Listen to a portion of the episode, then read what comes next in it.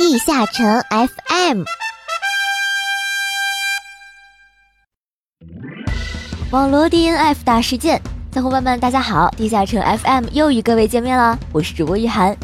今天我们将在科普栏目中带来一些特别的游戏小知识，说不定对各位勇士有所帮助哟。在阿拉德故事部环节，我们将带来决战者的趣味故事，大家是不是又闻到了浓浓的 CP 味道呢？在最后的外服大事件中，我们将为勇士们盘点最新的外服活动和礼包。那么话不多说，让我们进入正题。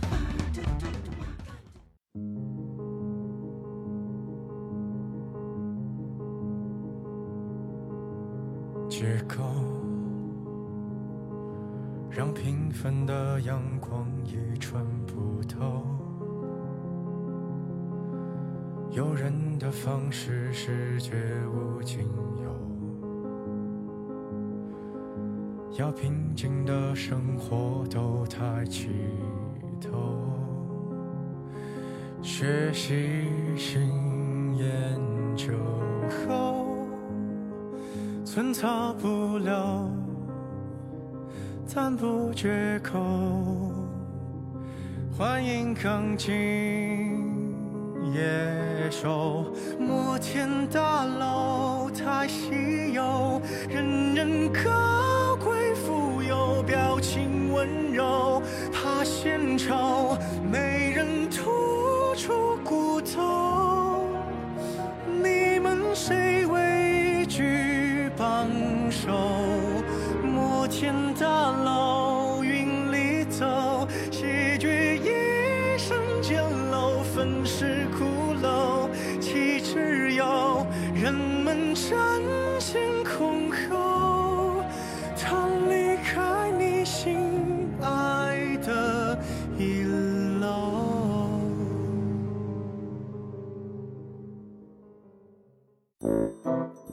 简单小科普，火星大救援，冷知识、小技巧、黑科技都在这里哦。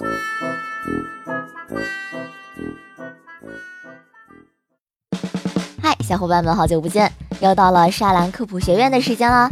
上一期的科普是不是有很多小伙伴 get 到了很多奇怪的小技巧呢？那么今天我们再给大家带来一些奇奇怪怪的冷知识吧。我呢前段时间才看到一个图，一位可怜的小伙伴用十级附魔师的附魔机给自己的黑暗祭里打幺二五四维的那个光卢克卡片附魔，结果惨遭失败。这里就牵扯到一个附魔师等级的问题了。各位小伙伴们要千万记住，只有十一级的附魔师是绝对成功的。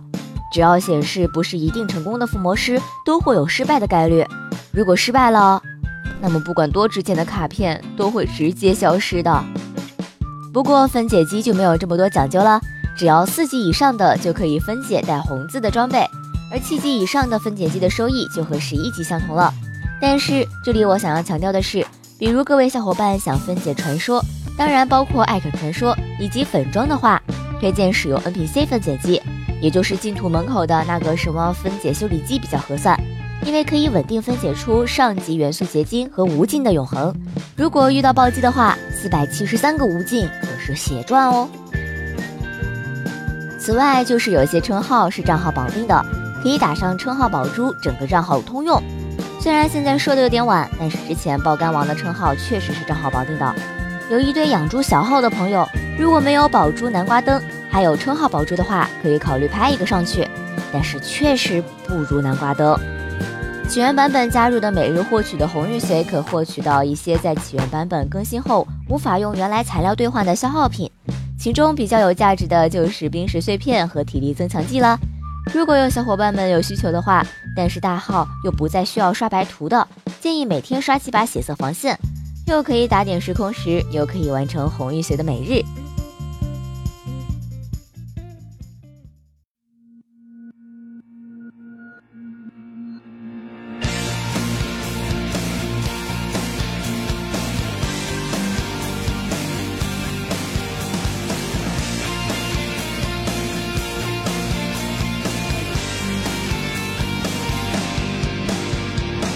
下去，再站起，孤独着，不放弃，擦干泪，再继续，痛苦着。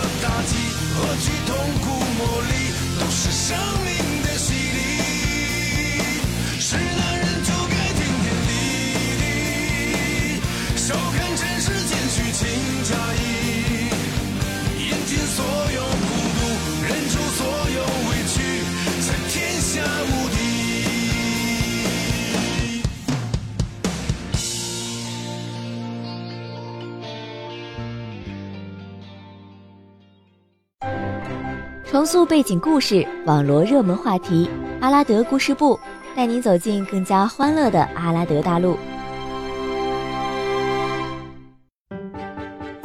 大家好，欢迎来到阿拉德故事部。今天咱们就来给决战者组组 CP。从上一期背景故事来看，咱们可以总结出来决战者的一些特点。首先，决战者是魔枪四兄弟中稍微正常一点的人，虽然生活不能自理，只知道打架。但至少不是智障、神经病的地步。经常流浪的人，一般最重要的就是吃了吧。人还不会做饭，就不妨碍再添个吃货属性。再加上行动如同游侠，无声来无声去，光凭这几点，咱们就能找到好多对象。第一位，马林。马林小姐姐在咱们介绍 NPC 的时候，很遗憾还没有到达天界，没有讲到。不过不说，大家也应该能了解一二。马林小姐作为首席宫女，照顾皇女长大，那养孩子肯定在行啊。如果攻略了马林之后，就能知道马林五岁进宫，一个人非常孤单害怕，希望有一天可以离开皇宫，与能守护她的人在一起。那么咱们游侠属性决战者就能登场了吧？而且决战者还能受到无微的照顾，更重要的是马林会做饭呢。决战者一个流浪汉还那么需要吃饭，这两位在一起肯定互补互足，生活美满，早死早脱生。第二位剑豪，同被迫害这一点咱们就不多说了。要说剑豪和决战组，关键的是剑豪转职就叫流浪武士啊，两个人一起流浪，走遍天涯海角，一起对抗帝国，一起战斗，一起一起，多浪漫多幸福啊！就是剑豪后来去了美国，怕是二人要变成异地恋了。第三位奶妈，哎呀，又到万金油了，感谢大家自由自己想象吧，后面的故事还很长。以后到了奶妈，咱们再多讲下万金油吧。第四位征战者，同为兄弟，这个讲起来很尴尬呀。我就是还是直接讲个 DNF 故事里面的故事吧，由沃夏硕德写的故事，名字叫《流浪兄弟》。自那次战斗之后，已经过去很久了，不知不觉中，孤独流浪的二人已经从刚开始的死斗变成了现在合作的关系。二人虽然也是时不时的打一打。却也在切磋中进步，渐渐打出了名气。从那以后，流浪者不再是一个，而是两个。那个手持长枪的不擅长生活等等，那个拿着大刀的虽然有点疯癫的样子，却也能做出几样饭菜。战斗虽然能让人变得更强，但人始终要生活。若真的受了重伤，难道还能拿枪逼着医生去治疗吗？二人似乎都意识到了这一点，于是他们也开始注意一些求生赚钱的方法。过了一段时间，二人出现在赫顿马尔的大街上。由于二人声名早就远传，还是有不少人知道他们，而且人们都有些八卦。一个好奇的人就问道：“为什么你们两个大男人要一起流浪呢？”那个拿着战戟的人说：“头一次跟这个朋友过招，打了三天三夜就打了个平手，身子都撑不住了。我们决定先休息几日，约好再战。就没几天，快到约定的日子了，我又遇到了这个朋友。”就是他在外面纯捡垃圾吃的，专捡垃圾，然后我就看着心里怪难受的，我就给他带过来了。我们俩就是说组个流浪兄弟吧，他是我的兄弟，我带他来这里，我也不放心到外面去，我怕找不到他，然后就把他留在身边。这来到赫顿马尔，我们俩就一块过来了，就回头打架也方便。即便他们的目的就是不断的挑战、变强、流浪，还是有人不明白。就这些到底有什么用？为了什么呢？这时，那个拿着长枪的人说了一些富有诗意的话。他说：“我是没吃的时候，在无聊的时候，想的时候，到一个地方，不同的地方，到这个地方来，来到吧，可以瞧一瞧不一样的地方，不相同的地方，很多很多。”人们就问：“那你们是怎么谋生的呢？”这时，拿着战戟的人开口了。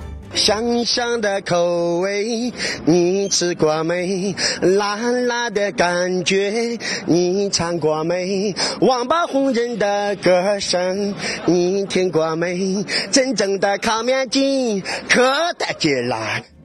原来二人成为了流浪歌手，靠着烤面筋勉强度日。不过最近见到他们，似乎日子好过了一些。他们牵着一匹白色的独角马，慢慢的走在赫顿马尔的大街上。不时传出烤面筋的吆喝声。那今天的阿拉德故事部到这里也就结束了，不知道大家有没有其他想听的东西呢？欢迎大家多多留言，感谢大家的收听，咱们下期故事部再见。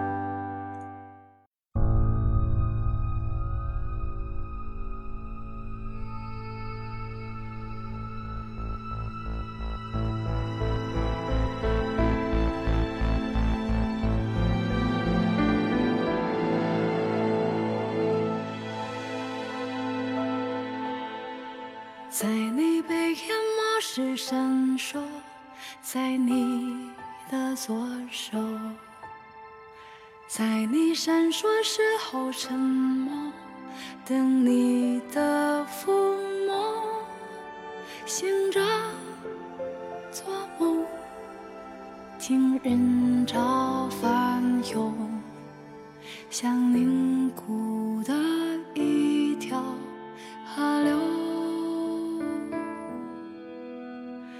在无声荒茫的宇宙，情愿被孤求，在独自拥抱的冷冻，黯淡过淹没，转身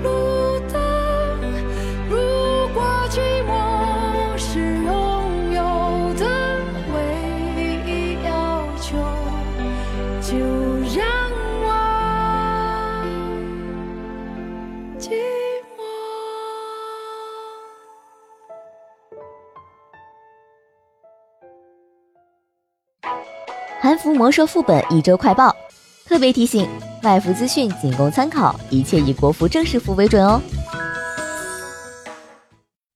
各位小伙伴们好，欢迎来到本期的外服大事件。如果说外服的什么事件对我们国服的小伙伴影响最大的话，那么自然归结于韩服的相关职业平衡职业改版了。没错，韩服正式服在四月十九日进行了新的一波职业平衡和职业改版。分别牵扯到四个重点调整职业和五个重置职业，此外还有其他一些和这些职业有关的职业受到了一点点喝汤的影响。本期外服大事件，先给大家从宏观层面来了解一下本次韩服职业改版的相关内容。说到宏观层面，就是本次的职业调整明显通过对比韩服的最新的魔兽副本的相关数据进行的，而四个重点调整职业都是在魔兽副本中大放异彩的职业。他们分别是召唤师、蓝弹药、黑暗武士和阿修罗四个职业的持续能力，尤其是召唤师和蓝弹药的持续能力，大家有目共睹。D.K 对比这两者也毫不逊色，被并称为持续输出三幻神。阿修罗稍微逊色一些，但也算是可圈可点。而在本次调整中，组队情况下排在首位的蓝弹药首当其冲，灵魂技能弹药主宰中。第二发射击的伤害惨遭被砍百分之七十，在第一发不变的情况下，每次平差也就是射击砍了百分之三十五，加上之前韩服修复的快速拔枪，可以享受到超负荷的 bug，总体幅度接近对半。不过因为技能部分原地踏步，所以总体来说，男弹药的秒伤降低了约百分之三十五到百分之四十。而大家关心的阿修罗，在正式服的改版中也算是一锤定音。总体格局大概就是用小幅的爆发换取了大量的续航能力，续航算是被大砍。二绝小幅上调，优化了无双波和一些小技能。至于黑暗武士，这次也是回调了部分伤害，但是对于原本比较僵硬的一些固定属性进行了修改，算是在小棒下面还吃了一点糖。总体销毁幅度应该在百分之十以内。而作为老牌持续职业的召唤师，在本次调整中只是受到了一点波及。召唤兽的自动攻击伤害虽然下调了百分之二十二点八七，但是主动操作伤害提高了百分之二十，加上之前测服关于觉醒的削弱被吃了回去，这次召唤师的总体回调幅度也只有仅仅百分之八到百分之十。此外，受到弹药和黑武等吃攻速较多的持续输出职业的影响。现有的女气功、帕拉丁、召唤师这三大加速职业的加速效果全部被固定在了百分之十五。这部分对于男弹药和黑暗武士这种拥有高攻速收益的职业来说，属于难以量化的损失。那么，肯定有小伙伴们想知道，在这轮调整之后，又有谁能稳定持续第一的王座呢？不过，因为这些内容都是韩服更新的内容，国服的情况自然以国服更新为准了。不过，如果按照这次的内容来看的话，单人情况下，召唤师应该是当之无愧的放在第一位。高智力、高基础是他单人强势的理由。不过，考虑到魔兽副本和未来的更高难度副本，肯定是要带奶一起打的，所以持续王这个称号应该不出意外会在黑暗武士和召唤这两者之间诞生。当然，虽然男弹药回调幅度较大，但依旧处于顶尖阶梯，没有泯然众人了。各位天选之人投资给男弹药的小伙伴们，不要心灰意冷哟。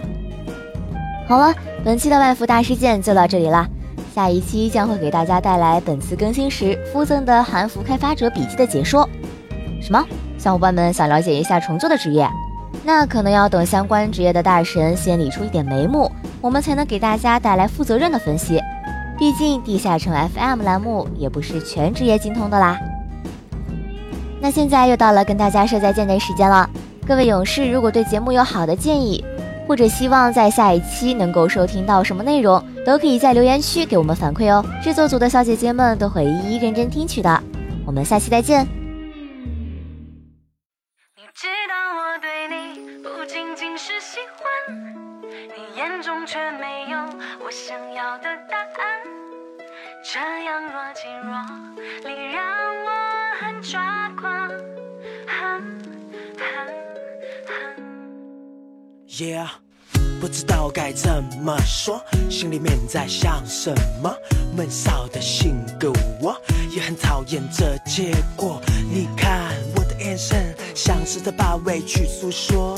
嘿 baby，这都怪我，真的真的舍不得你难过。